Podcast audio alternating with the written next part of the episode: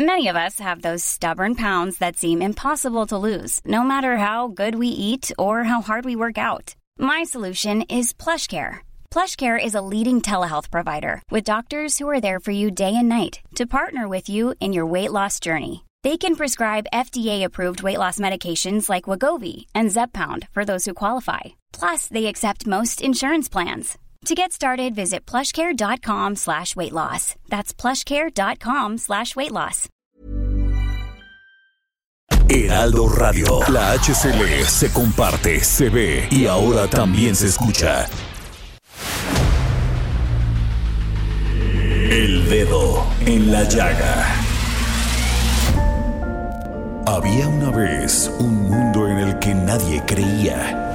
Un país de historias inexplicables. Una nación con personajes asombrosos. Santo Tomás tenía razón. Hay que ver para creer. El México increíble, las verdades que duelen, la voz de los que callan, el dedo en la llaga. Infórmate, diviértete, enójate y vuelve a empezar. El Heraldo Radio presenta El Dedo en la Llaga con Adriana Delgado. لقيت الدار من بعد الحبايب خلي وباكي وبها عجايب. لقيت الدار من بعد الحبايب خلي وباكي وبها عجايب. وقفت بها وأنا حيران الساعة ودمع العين من موقي صبايب. وقفت بها وأنا حيران الساعة ودمع العين من موقي صبايب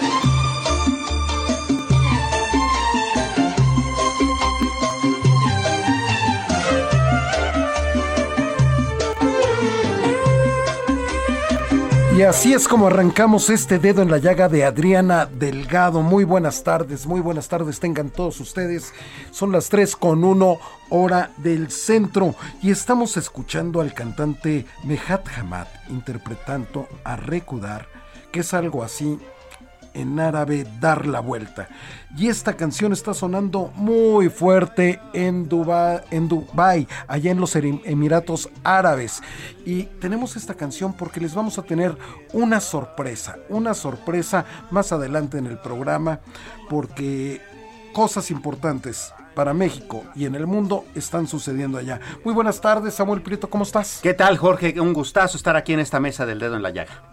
Al contrario, mi querido Samuel, cosas importantes verdaderamente allá están sucediendo. Sí, por supuesto. Está, por ejemplo, el asunto de la discusión del presupuesto, Que allá en la Cámara de Diputados la cosa está dando, pues, bastante de qué hablar, ¿no? Eh, sobre todo porque eh, ahora ya hay dos uh, presupuestos eh, que parece ser están enfrentándose y dos propuestas distintas y que también reflejan proyectos de país diferentes. Efectivamente, y qué mejor, mi querido Samuel, que nos tome la llamada el diputado Marcos Rosendo Medina, él es de Morena y es secretario de la Comisión de Presupuesto y Cuenta Pública. Muy buenas tardes, diputado.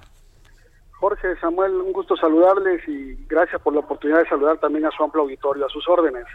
Eh, ¿Qué tal, este diputado? Eh, bueno, ¿cómo está para empezar el ambiente por allá, considerando que eh, la fracción de, de, de los opositores, el, la alianza esta va por México, presentó además un eh, presupuesto, pues básicamente distinto al que ya se estaba sobre la mesa?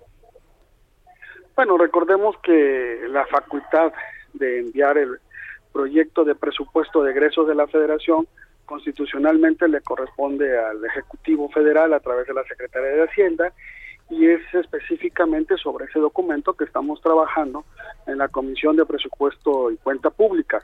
Lo que hagan eh, las otras fuerzas políticas, pues es un ejercicio eh, que es, corresponde a sus derechos constitucionales y que serán propuestas de reservas que ellos presentarán en el momento que así lo determine el trámite parlamentario. Pero nosotros de manera formal como comisión, como órgano del Poder Legislativo, con el documento que tenemos que trabajar es con el que envía el Ejecutivo Federal. Oiga, y el amago, diputado, ya ve que ayer el eh, líder priista, el de la fracción eh, del PRI allá en la Cámara, decía, bueno, si el presupuesto no sale por consenso de todas las fuerzas políticas, entonces no hay reforma eléctrica. ¿Usted qué le responde? Bueno, yo creo que es lamentable que se quiera poner de rehén a un presupuesto que tiene un amplio sentido social, que precisamente en este momento estamos sesionando para hacerle algunas adecuaciones en aras de incrementar que haya mayores beneficios para los sectores más vulnerables del país y que se le quiera vincular directamente a otro tema que es muy importante, que es de trascendencia para el país, como es la reforma eléctrica, pero que tienen tiempos diferentes.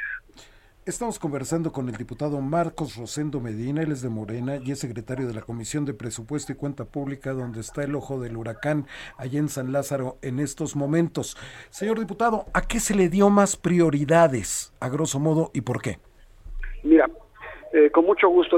En este momento estamos eh, reasignando alrededor de 8 mil millones de pesos, para hacerte más puntual, eh, 8 mil 38 millones de pesos que van destinados, por ejemplo, a incrementar el monto para fertilizantes. Traíamos 2.500 millones para fertilizantes, lo vamos a elevar a 5.200 millones porque la idea es no solamente hacer que el campo produzca más, sino también lograr que algunas zonas apartadas del, país podamos reconvertir eh, la producción, sobre todo las zonas de Oaxaca, Guerrero, que se dediquen a la producción de, granos, de, productos lícitos, y para eso se les tienen que dar los insumos y las herramientas necesarias. También se están asignando, reasignando eh, 1.580 millones de pesos más para el programa de vacunación. Ya traíamos en el eh, dictamen 28.764 millones y con estos 1.500 adicionales vamos a superar los 30.000 millones de pesos para garantizar vacunas para el próximo año vacunas evidentemente para COVID, pero también para otras enfermedades que eh, sobre las que son vulnerables nuestra población infantil. Eh, Entonces, dígame. Diputado, considerando que por mucho que parece el numerote enorme, eh, pues básicamente el presupuesto nunca alcanza para todo lo que tiene que alcanzar, ¿no? Y hay algunos cuestionamientos que se han dado, por un lado, en otras bancadas y por otro lado en, la, en los análisis de prensa, sobre algunos fondos, por ejemplo, que se quedaron sin nada. Por ejemplo, el, el presupuesto para las universidades, que se quedó básicamente sin, sin dinero también el asunto de los desastres naturales. Eh, ¿Hay manera todavía de, digamos, ir como que eh, tapando algunos este, huecos que quedaron ahí pendientes? A ver, eh, hay recursos para las universidades públicas. Lo que sucede es que, como bien dice usted, pues no alcanza para cubrir todas las demandas, que son muchas legítimas que plantean las universidades, pero sí lleva de recursos para que las universidades puedan afrontar eh, el ejercicio eh, presupuestal 2022. Hay que decirlo también, las universidades tienen que hacer una revisión de sus eh, sistemas de gasto. Hay universidades que tienen demasiadas prerrogativas para su personal, que van más allá de la lógica y que eso significa verdaderamente hoyos financieros para estas instituciones de educación superior. Eso es por un lado. Por el tema del Fonden, el Fonden no ha desaparecido, el Fonden cambia eh, de nombre, pero sigue manteniendo recursos que incluso se van a incrementar.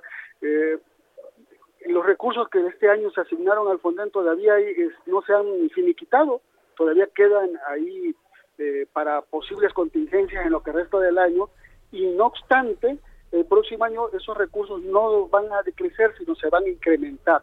Lo que desapareció, hay que decirlo, era un fideicomiso donde se iban acumulando recursos cada año y que era demasiado opaco. Ahora lo que hay es un fondo que se ejerce con una periodicidad anual y que está garantizado, esperemos que no haya contingencias, que no haya cosas que lamentar en el país, pero está garantizada la atención a esos desastres naturales.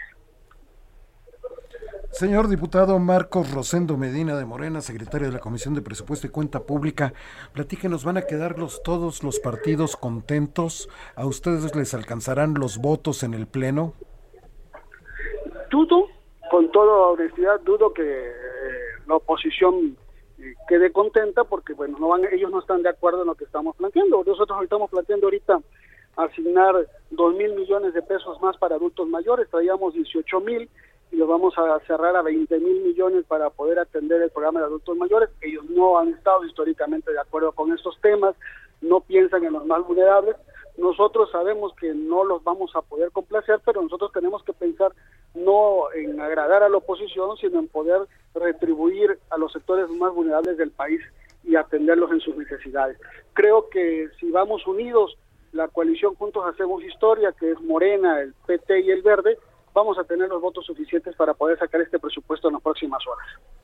Eh, diputado, con respecto a la seguridad pública, bueno, usted sabe, eh, la seguridad pública desde muchas eh, aristas es bastante cuestionada, que si tenemos más asesinatos, que si somos más inseguros o menos inseguros, que si la estrategia. El punto es que desde el punto de vista del presupuesto la cifra es muy interesante porque sumada a la defensa con la Guardia Nacional, con la Marina y con todas estas dependencias, se aumenta 11%. ¿Hacia dónde iría la estrategia?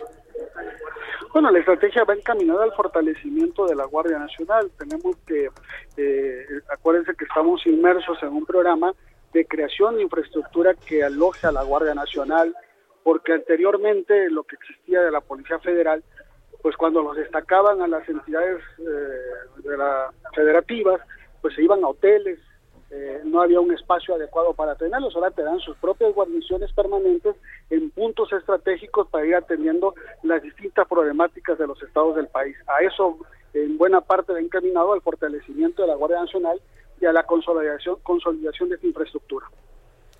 Señor diputado Marcos Rosendo Medina de Morena, secretario de la Comisión de Presupuesto y Cuenta Pública, Oiga, ¿a qué fueron los coordinadores a Bucareli, a la Secretaría de Gobernación? ¿Acaso no estaba planchado? ¿Fueron a que les dieran línea? Tengo entendido que tuvieron una reunión, este, pues yo creo que es parte de la dinámica de diálogo que debe tener el Ejecutivo Federal con los diversos grupos parlamentarios del Poder Legislativo no tiene que llamarnos a sorpresa, al contrario, debería de ser más cotidiano y más permanente en aras de mantener la gobernabilidad y de que haya interlocución entre los poderes y entre las diversas fuerzas políticas del país. Yo aplaudo que eso haya sucedido e insisto, hago votos porque ojalá sea más recurrente. Eh, ¿Cuáles son, eh, diputado, los puntos que en este momento están siendo como los más álgidos ¿no? de esta discusión entre los coordinadores parlamentarios y sus desacuerdos? Bueno, lo que nos está planteando la oposición es el hecho de que de esta reasignación de 8 mil millones, eh, los grupos opositores de, la coalición Va por México, pues hacen énfasis en el recorte eh, al INE, que no es un recorte, simplemente es una, un ajuste al planteamiento que ellos hicieron. Ellos manejaron alrededor de 25 mil millones de pesos el año pasado, que era un periodo electoral, eh, aspiraban a una cantidad más o menos similar en este año y no obstante se les están dejando 19 mil millones de pesos, que es más que lo que ejercieron en el año 2020, que también fue un año no electoral como será el 2022. En el año 2020 ellos eh, en el INE ejercieron alrededor de 15 mil millones de pesos, de tal manera que ahorita van a ejercer 2022 19 mil millones que les quiero decir, Jorge y Samuel, que significa un incremento real de alrededor del 13%, es decir, estamos más arriba de la inflación y nosotros creemos que ellos pueden eh, con eso atender eh, las eh, obligaciones constitucionales que tienen. Un argumento que ellos tenían, eh, ese diputado, que si bien no es un año electoral federal, sí tendrían enfrente la posibilidad de una consulta popular y del asunto de la revocación de mandato. Y por eso estaban pidiendo ese presupuesto, pero técnicamente les alcanzaría con la reducción que se estaría programando. Nosotros creemos que les, eh, les alcanza con el ajuste que estamos planteando, pero además el auditorio tiene que saber que el INE tiene fideicomisos, tiene recursos que de años anteriores que no ejercieron, que lo envían a fideicomisos para no devolverlos a la federación, y también que el INE cobra eh, por algunos eh, eh, servicios que presta y que eso no nos lo reporta. Por ejemplo, el INE nos tendría que informar cuánto le pagan los bancos, las agencias automotrices por el uso del sistema para los datos biométricos. Cuando uno va a un banco y mete su credencial de lector, la verifican a través de un sistema biométrico que el INE lo cobra. Y habría también que preguntarle cuánto le cobran a los OPIs, a los organismos locales electorales, por el famoso PREPEP, el famoso programa de resultados preliminares, que esas asesorías también el INE las cobra. Entonces, el INE tiene una serie de ingresos que no los transparenta y que nosotros pensamos que si los usa adecuadamente le pueden servir para hacer frente a estos compromisos constitucionales. Pues muchísimas gracias, diputado Marcos Rosendo Medina de Morena, secretario de la Comisión de Presupuesto y Cuenta Pública. Sabemos que ya se levantó el receso de la comisión en la que usted es secretario, de donde saldrá ese dictamen y en cualquier momento puede hacer uso de la palabra. Así es, ahí estamos. Muchas gracias. Gracias. Un fuerte abrazo a ustedes y a su auditorio. Muchísimas gracias, señor diputado.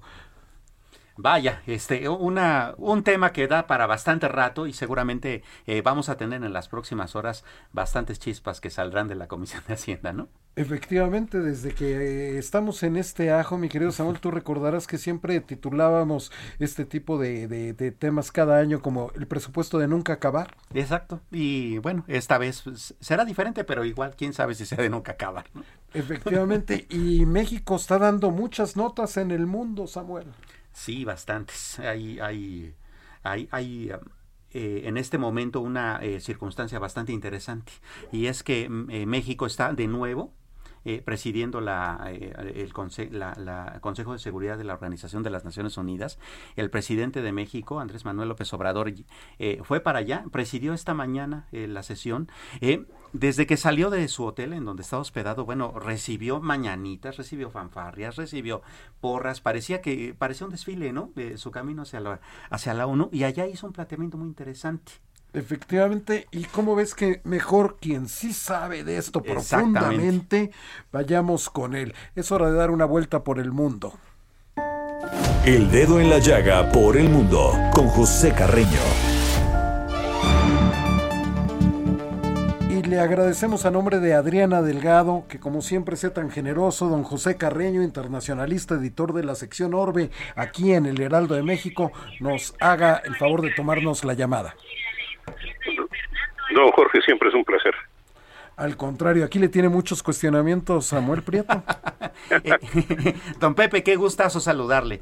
Este, ¿Qué pasó? Este, este discurso del presidente López Obrador en donde eh, pues propone que los mil millonarios más eh, encumbrados del planeta aporten cada año el 4% de sus fortunas, lo mismo hagan las grandes corporaciones y los, y los gobiernos este, de los países del grupo del G20 aporten el 0.2% el de su PIB igualmente cada año para recaudar un billón de dólares para los pobres. ¿Usted cómo ve? Mire, suena muy bonito, pero la verdad sea dicha, por un lado, aunque por más altruista que sea, por más visionaria que sea la posición que puso el, ah, que, adelantó el presidente López Obrador, la realidad es que el foro probablemente no era el adecuado. De entrada, el Consejo de Seguridad de las Naciones Unidas, pues es un, ah, digamos, un foro político específicamente para temas de seguridad y aunque sí puede decirse que el tema de pobreza, el tema de distribución de riqueza es un tema de seguridad a largo plazo, pues eh, no pueden enviarse fuerzas de paz de las Naciones Unidas a asegurarse que los países eh, hagan ese tipo de repartos.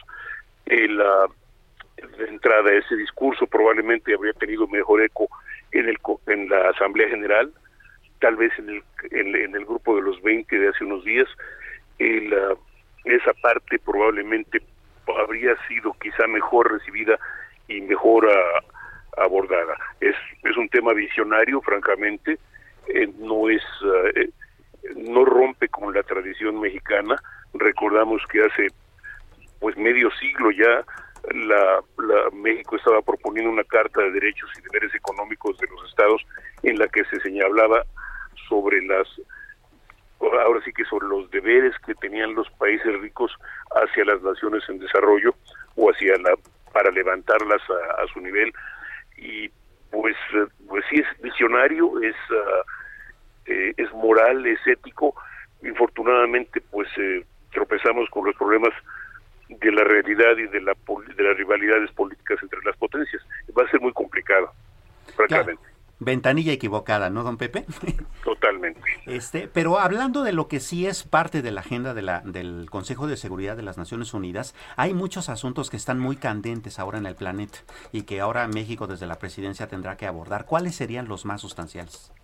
Mire, obviamente está, eh, están los problemas ahorita de la cuenca del Pacífico, donde por un lado se está calentando mucho la situación, eh, incluso a nivel de posibilidades militares entre China y su entorno, pues, las, las ah, amagos chinos para, para, para ocupar o reocupar uh, Taiwán que consideran una propia, pues tropieza también con la resistencia de los Estados Unidos que pues se consideran aliados de Taiwán desde hace más de 60 años. Eh, tenemos ese, esa es una parte y tenemos todas las implicaciones alrededor entre los países aliados como Japón, Australia, la India, que de alguna forma u otra están pues en fricción o en competencia con China. Eso por un lado. Tenemos los problemas del Medio Oriente y no me refiero solo a los países árabes e Israel, sino a todos los a toda la, región de los de los montes Urales y Europa Oriental donde hay crecientes presiones por migración tenemos un problema actualmente entre Bielorrusia y Polonia por migración justamente. Entonces, México va a entrar en una, eh, eh, literalmente, en, un, en un horno, para no decirle un molinillo de problemas, ¿no?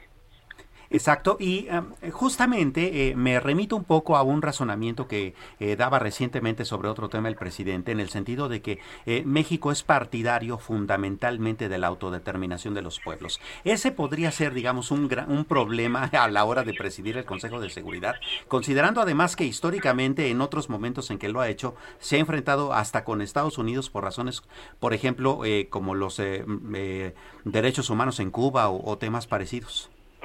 Mire, en, la medida en que esté dispuestos a, aguantar el problema, pero también hay que reconocer que debo reconocer que en la relación México-Estados Unidos es muy compleja y que la parte de Cuba tiene un sitio muy especial para México y para Estados Unidos, esa parte.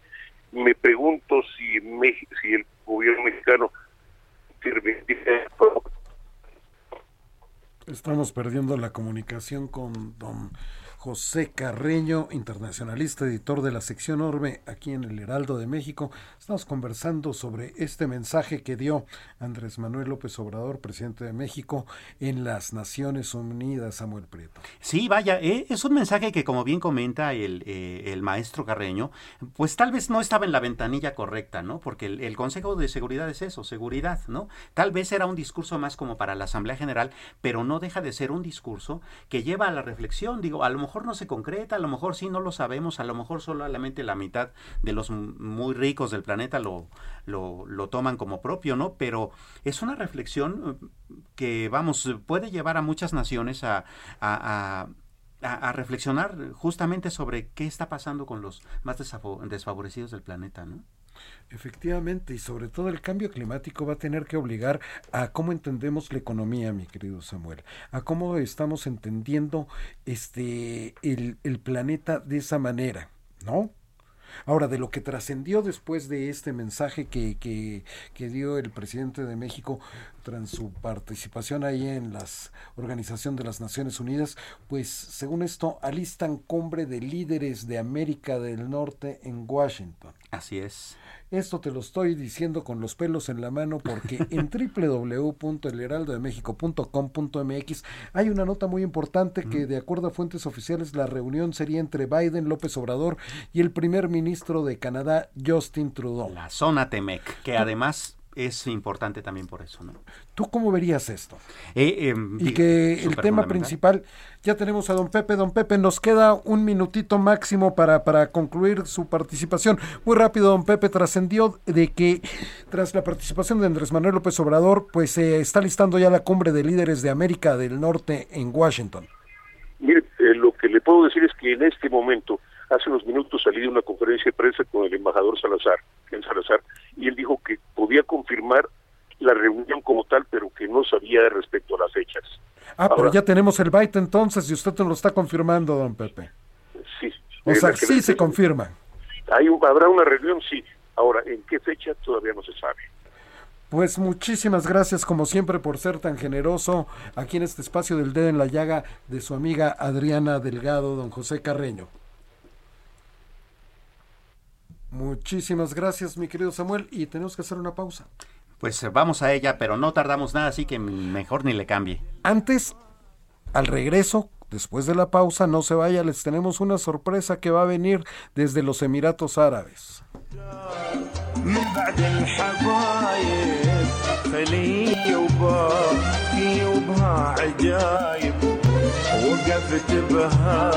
وأنا حيران ساعة ودمع العين من موقي صبايب وقفت بها وأنا حيران ساعة ودمع العين من موقي صبايب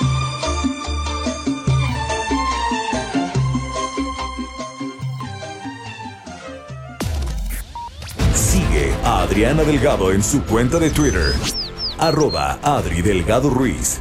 Además, te invitamos a enviar tus opiniones y comentarios en texto o por mensaje de audio a través de WhatsApp al 55 2544 3334.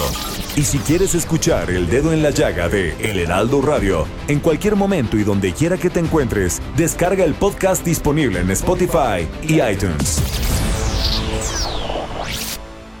Heraldo Radio. La HCL se comparte, se ve y ahora también se escucha.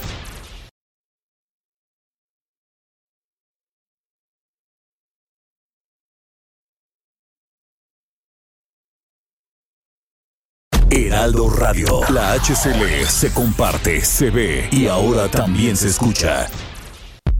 Sigue a Adriana Delgado en su cuenta de Twitter en arroba Adri Delgado Ruiz. Y envíanos tus comentarios vía WhatsApp al 55 25 44 33 34 o 55 25 02 21 04. لقيت الدار من بعد الحبايب خلي وباكي وبها عجايب Amigos del dedo en la llaga, como se los dijimos al principio de este programa, les tenemos una gran sorpresa. Y hay cosas que están pasando en el otro lado del mundo que nos importan, que nos afectan y que están dejando el nombre de México muy en alto. Y precisamente allá en los Emiratos Árabes, en Dubái, se encuentra nuestra querida Adriana Delgado. Adriana, ¿cómo estás? Muy bien, Jorge. Pues, ¿qué te digo? Después de casi Everyone knows therapy is great for solving problems, but getting therapy has its own problems too, like finding the right therapist, fitting into their schedule, and of course, the cost. Well, BetterHelp can solve those problems. It's totally online and built around your schedule. It's surprisingly affordable too. Connect with a credentialed therapist by phone, video, or online chat, all from the comfort of your home. Visit betterhelp.com to learn more and save 10% on your first month. That's BetterHelp, H E L P. 17 horas de trayecto, me encuentro aquí en la Expo Dubai 2020, Jorge Sandoval. ¿Cómo ves? Casi la una de la mañana en este momento, pero ¿qué tal yo de cumplida y de trabajadora? Como debe de ser, mi querida Adriana, como debe de ser y reportar lo importante. ¿Qué está pasando para México allá en esta Expo Dubai 2020? Bueno, pues te cuento, Jorge, que en esta Expo Dubai 2020 participan 192 naciones y que se contempla más o menos, Jorge, que tengan un aforo en lo que dura toda esta feria comercial, turística, cultural, Ajá. más o menos de 25 millones de personas. Y va a durar seis meses, desde el primero de octubre del 2021 hasta el 31 de marzo del 2022. Y fíjate que lo que es el pabellón de México, no sabes, Jorge, qué maravilla, porque la fachada del pabellón Ajá. mexicano está tejido a mano gracias a las artesanas de Exatlán, Jalisco, y que, bueno, pues fue gracias a la propuesta del artista Bexaber Romero y es impactante los colores, el trabajo perfectamente realizado, Jorge Sandoval, y la singular cubierta está elaborada de una técnica de crochet que suma 7 kilómetros de hilos que se han entrelazado para mostrar el papel de las mujeres en la construcción y la preservación de las culturas. Esta es sin duda una de las grandes aportaciones de México a la Expo que acaba de comenzar. Pero no solamente esta fachada, Jorge, porque fíjate que si tú entras al pabellón te vas a encontrar la fotografía de Pepe Sojo y además la instalación en todo un movimiento envolvente, Jorge, que te hace sentir, o sea, no solamente lo sientes, casi lo hueles. Bueno, pues Pepe Sojo te llevó a cabo toda una experiencia inmersiva de la cultura mexicana. Y no sabes, hay no solamente el tema de los santuarios, sino también una noche en Tulum que te puedo decir que casi me hace llorar de la emoción, Jorge pero en lo que va desde que abrieron este pabellón en la Expo Dubai 2020, van más de 85 mil personas que lo han visitado. Wow, o sea que casi se llena un estadio azteca visitando nuestro pabellón. Ahora dime una cosa, Adriana, ¿cuál es la importancia que tú ves que tengamos una presencia tan importante en una feria donde, como tú nos dijiste, 192 países están participando? Es vital, Jorge, porque no solamente es un tema cultural, es un tema también de comercio, estamos ante los ojos del mundo, también turístico. No sabes, el de nosotros es bellísimo el pabellón porque sobre todo es artesanal, pero el pabellón de Rusia, Jorge, es cuatro veces más grande que el de nosotros y me estaban diciendo que hubo un de 80 millones de dólares. O sea, toda la temática de este pabellón de Rusia es sobre la ansia del cerebro, sobre la mente,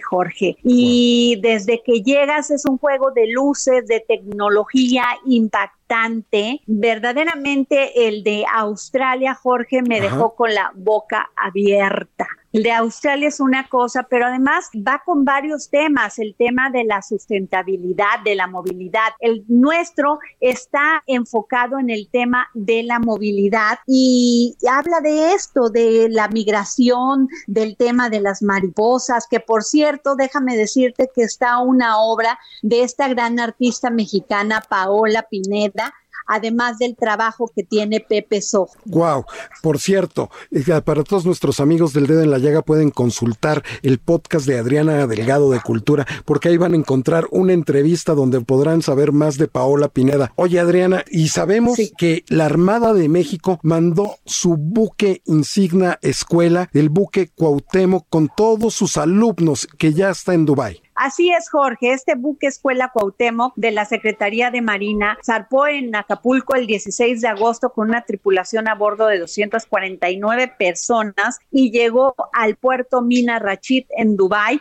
el día 8 de noviembre y ahí estuvo para recibirlo nuestra subsecretaria de Relaciones Exteriores, Marta Delgado. Y fíjate, déjame contarte de los eventos, porque en este momento se estaba llevando a cabo toda este un espectáculo de Amalia Hernández, tú ya sabes ese ballet folclórico y estaban tocando unos sones veracruzanos, querido Jorge. Qué orgullo. Tú como veracruzana, ¿cómo sentiste al escucharlo allá eso? Imagínate, me casi lloro, pero además estaba lleno el foro, Jorge. Y además con la emoción, tu música, tus, tu cultura, tu país en un lugar como este es verdaderamente impresionante. Oye, podemos decir, Adriana Delgado, que los mexicanos nos debemos de sentir muy orgullosos por la cultura y todo lo que tenemos como el comercio, todo lo que producimos, todo esto, ¿nos podemos sentir orgullosos? Claro que sí, Jorge. Y fíjate que me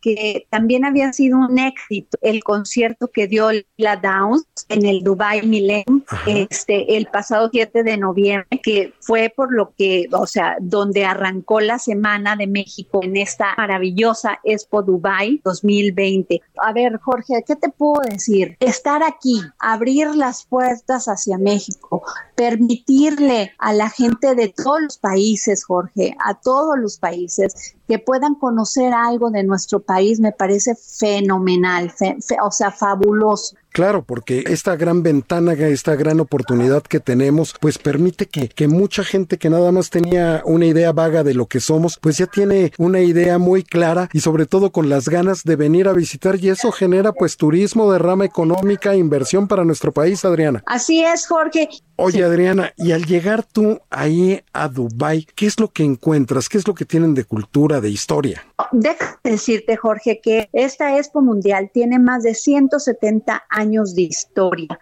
La primera que se llevó a cabo fue en Londres, en 1855, en París, donde se presentó la máquina de coser y la primera lavadora. En 2002 fue en Alemania ha estado en Japón, en China, en Italia, que ocurre cada cinco años. Y esta feria, Jorge, se basa en la tecnología y sustentabilidad. Entonces, Adriana Delgado, después de 17 horas de vuelo, de poder llegar hasta Dubái, cuando sales del aeropuerto, ¿con qué ciudad te encuentras? Pues sin duda alguna, Jorge, desde que vas aterrizando, ves la majestuosidad de este país pero además eh, todo con una gran limpieza, con un gran orden, una este, riqueza impresionante, porque déjame decirte, Jorge, que este lugar, antes de ser tan poderoso y tan rico, este, este país, se dedicaban al comercio de perlas y fue cuando en los años de los 60 que vino el boom del petróleo, Jorge. Sí que se lo supieron utilizar para crear un país avanzado, cosmopolita, que la verdad, Jorge, ves construcciones por donde quiera y ves a la gente, o sea, aquí no hay pobreza. Y me sorprendió eh, muy gratamente, Jorge, que los Emiratos Árabes han avanzado no sabes cuántos escalones en el tema de equilibrio y equidad de género. Wow. Los Emiratos Árabes, Jorge, los componen siete emiratos en los que está este Abu Dhabi y Dubai y otros que me pasaría aquí toda la tarde diciéndotelos porque son complicados de pronunciar, pero son siete emiratos. Oye, Jorge, déjame decirte una cosa que sí me dio mucha tristeza. Fíjate que nada más los únicos estados que están participando en este pabellón de México son el Estado de México que hoy se le dedica y donde vamos a conocer su cultura, su gastronomía, todo su turismo y todo su desarrollo económico y también Hidalgo, Yucatán, Sonora, Michoacán y Oaxaca. Es una tristeza, Jorge, porque solamente estos seis estados son los que están participando. Yo, o sea, no entiendo cuál es la visión de nuestros gobernantes con la falta que nos hace generar desarrollo económico y que no estén aquí que los vean Efectivamente, esos son gobiernos que están conscientes de la importancia y la trascendencia que tiene una ventana a nivel mundial, Adriana Delgado, para traer dinero, para traer inversión, para traer proyectos, para traer turistas. Así es, Jorge. Y fíjate que dentro de las actividades del día de hoy, como está dedicado al Estado de México, el pabellón de México en la Expo Dubai 2020, pues estuvo aquí Marcela González Sala, secretaria de Cultura y Turismo del Estado de México, quien junto con Marta Delgado, subsecretaria de Relaciones Exteriores, tuvieron una serie de eventos, no solamente en cuanto a turismo, patrimonio cultural y desarrollo económico. Adriana Delgado, para nosotros es martes, para ti es miércoles. ¿Cuál es la agenda que tiene la Expo Dubai 2020? Pues fíjate, Jorge, que mañana va a ser un día muy interesante porque estará dedicado totalmente a México. Es el Día Nacional de México en la Expo Dubai 2020. Y fíjate que nuestra subsecretaria Marta Delgado y autoridades de los Emiratos, pues izarán la bandera, la bandera de México a las 10 de la mañana. Y después habrá un lunch a la una de la tarde donde este, pues este lunch lo ofrecen tanto los Emiratos Árabes como México y pues mañana se le dedicará un día a México. Y ya para cerrarte con broche de oro, Jorge, durante la tarde-noche estará Javier Camarena, nuestro gran tenor mexicano. Pues un gran programa para un gran evento, Adriana Delgado. Pues muy completo el reporte que nos estás dando. Muchísimas gracias. Gran esfuerzo de comunicación de tu parte, del dedo en la llaga y del Heraldo Radio. Pues ya te dejamos dormir para que estés lista para este gran programa para el día de mañana allá en Dubái, Adriana. Muchas gracias, Jorge. Y mándale mis saludos a, a Samuel Prieto, a ver si no te llega tarde. No, aquí está a mi lado, aquí está a mi lado, Adriana. Jorge, y ya sabes, como siempre lo digo, ser feliz es ser inteligente. Pues Adriana Delgado, si nos permites, estaremos en contacto contigo para que nos sigas reportando qué es lo que sucede eh, allá en Dubai en la Expo 2020. Gracias, Jorge. Hasta mañana. Hasta mañana. Pues ahí la tiene usted, Adriana Delgado, desde Dubai reportando aquí para el Heraldo Radio, para el dedo en la llaga. Y un gran análisis, ¿eh? Eh, sobre todo la participación de los estados mexicanos y, y cómo está la feria internacional. ¿no? Eso sí es grave, que nada más solamente seis estados de 32, mi querido Samuel, tengan presencia en una ventana tan importante. Claro, pues se trata al final de una visión de negocios, de una visión de futuro, de progreso, de traer bienestar ¿no? Y eso es lo que parece que se nos está olvidando. Efectivamente, porque como decía alguien, pues solamente eh, la humanidad ha tenido paz cuando hay libre comercio. Por supuesto, claro. Y cuando hay libertad de todos, ¿no? en todos los sentidos. En todos los sentidos. Pero hay un tema que sí nos está preocupando muchísimo a los mexicanos y tú que eres el experto me gustaría preguntarte, mi querido Samuel. La inflación se está ubicando en 6.24% en el mes pasado de octubre, su nivel más alto en casi cuatro años. En casi cuatro años. Eh, al final de 2017, en diciembre de hecho, este, se ubicó en 6.77, fue un punto muy alto y de ahí para acá no había vuelto a suceder.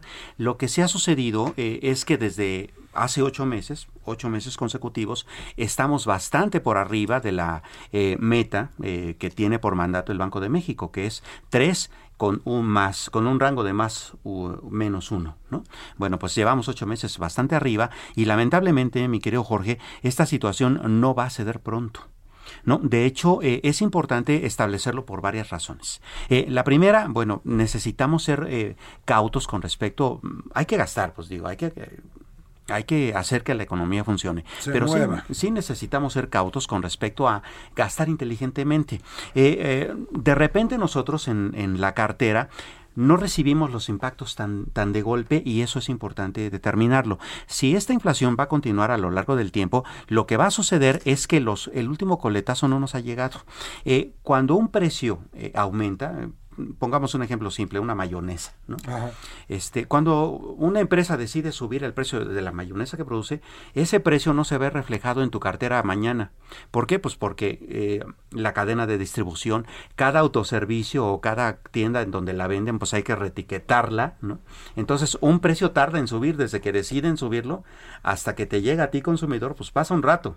¿no? Entonces, este 6.24 todavía no está totalmente reflejado en tu bolsa. Entonces, aguas con eso.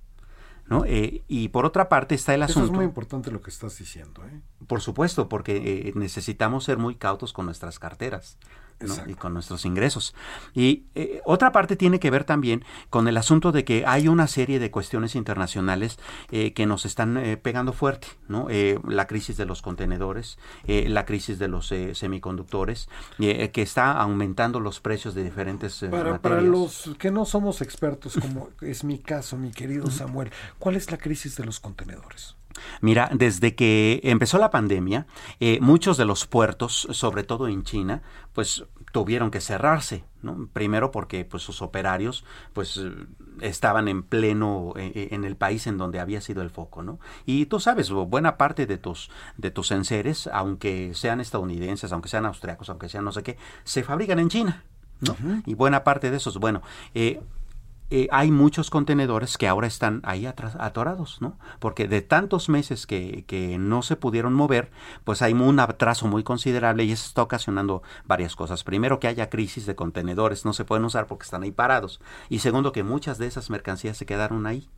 ¿No? Entonces resulta que eso ha aumentado su precio. Como hay pocos, oferta y demanda, pues entonces salen más caros. Por, por ponerte un ejemplo claro, real, eh, de lo que está sucediendo, eh, un traslado de un contenedor de un puerto chino al, norte de, al norte de América solía costar unos dos mil dólares aproximadamente. Ahorita uno de esos contenedores, su traslado te anda su- costando unos 20 o 25 mil dólares. Uf, o ¿no? sea, muchísimo. Muchísimo, que- que mil, subió. dos mil por ciento. Y eso impacta, por supuesto, en, En el precio. el precio final del, del consumidor, que es quien tiene que pagar eso. Exactamente. Y por ejemplo, eh, en algunos artículos eso todavía se aumenta porque eh, no se están pudiendo producir eh, automóviles, no se está pudiendo producir computadoras, no se está pudiendo producir teléfonos móviles porque tampoco tenemos semiconductores, ¿no? Y chips.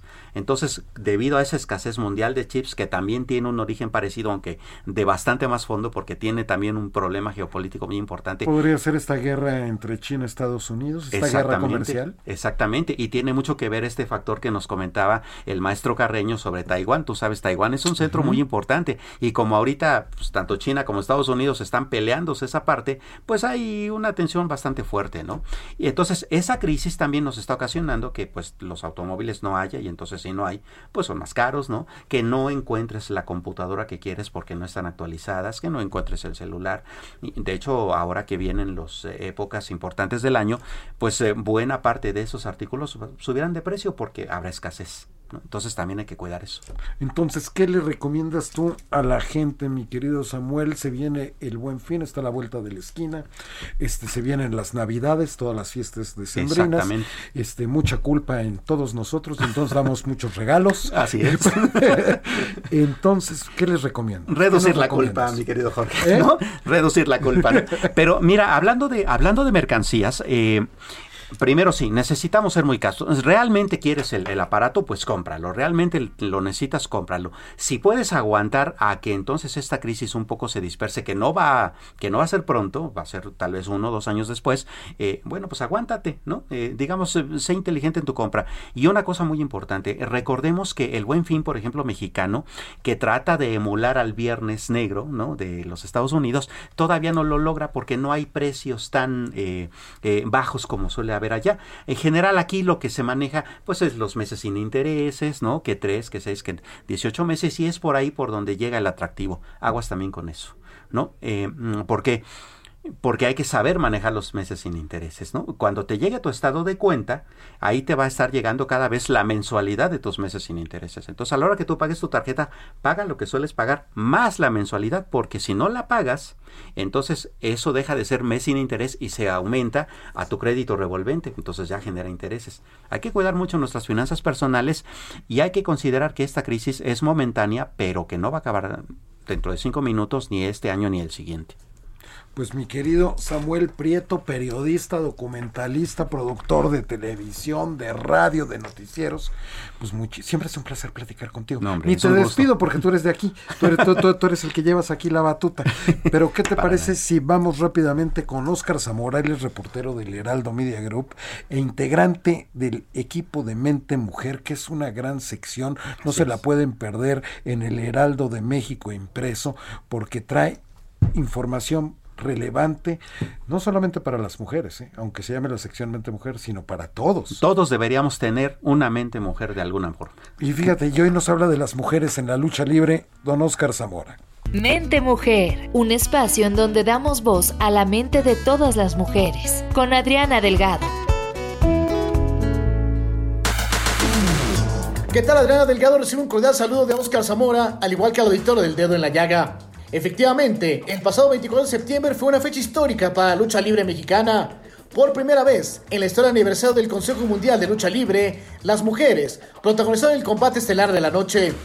La pareja formada por la Jarochita y Lluvia, que son las campeonas nacionales de parejas, expusieron su cetro ante Reina Isis y Dar Silueta y dejaron huella con un espectáculo que prendió de manera muy especial a los aficionados que estuvieron presentes en la Arena México y que de a poco han ido regresando tras ausencia por el COVID-19 durante 2020.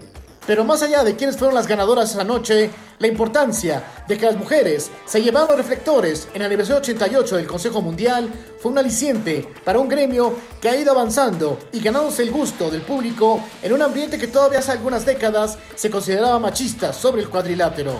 Días después del aniversario, las luchadoras tuvieron otra oportunidad más de expresarse con la realización del primer Grand Prix femenil el pasado 8 de octubre y apenas la semana pasada también fueron parte importante de las tres funciones que el Consejo realizó en honor del Día de Muertos.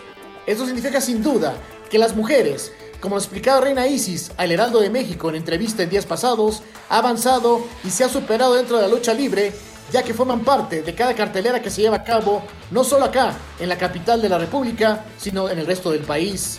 Además, también como lo explicó de manera puntual la Amazona, las cosas han cambiado y la nueva generación de luchadores, lejos de hacer actos de discriminación hacia las mujeres, las han apoyado en su desarrollo. Y eso ha sido parte fundamental de que ahora ellas estén en su punto más alto, ya que como afirman, se han inspirado en varios de los hombres para hacer su carrera dentro del llamado pancracio mexicano. Hay que señalar que en el aspecto físico, ellas también tienen que prepararse igual o más que los hombres y estar dedicadas a esta actividad al 100% para estar a la altura de las circunstancias y presentar cada fin de semana o cada noche, según sea el caso, un buen show en cualquier escenario. Lo importante, Adrián, auditor del dedo en la llaga, es que la afición a la lucha libre ya no hace distinciones en cuanto a géneros y busca ver un buen espectáculo independientemente de que se trate de varones o de mujeres. Y eso es un gran logro para el Consejo Mundial de Lucha Libre. Enhorabuena para las luchadoras mexicanas. Saludos y buenas tardes, amigos del dedo en la llaga. Mente Mujer, la voz que inspira. Pues muchísimas gracias a Oscar Zamora, reportero del Heraldo Media Group, con este, este tema de mujeres en la lucha libre que no se lo puede perder, ya sabe, en Mente Mujer, en el Heraldo de México impreso, en el Heraldo de México en la página web y aquí, por supuesto, en el Heraldo Radio y en el Heraldo Televisión también lo pueden escuchar con los diferentes integrantes de este gran equipo que es Mente Mujer. Samuel Prieto, un minuto. Así es. Eh, bueno, pues usted sabe, El Dedo en la Llaga es un programa que todos los días regala libros. Así es de que hoy tenemos noticias biográficas de insurgentes apodados. Esto es del Fondo de Cultura Económica. Su autor es Elías Amador, muy interesante. Es un texto para tenerlo en la librería. Y No hay pan que dure 100 años de nuestro buen amigo Alarcón. Los primeros eh, personas en comunicarse al tuit de Adriana Delgado, Adri Delgado Ruiz, ellos se lo ganan. ¿En dónde? ¿O dónde tienen que escribir en este momento? A Adri Delgado Ruiz, arroba Adri Delgado Ruiz en Twitter y después recogerlos acá en Insurgente Sur 1271 en el sur de la Ciudad de México. Segundo piso. Perfecto, mi querido Samuel, pues ya nos vamos. Vamos. Esto fue El Dedo en la Llaga de Adriana Delgado. Le mandamos un saludo hasta Dubai y mañana por aquí nos saludamos en esta frecuencia.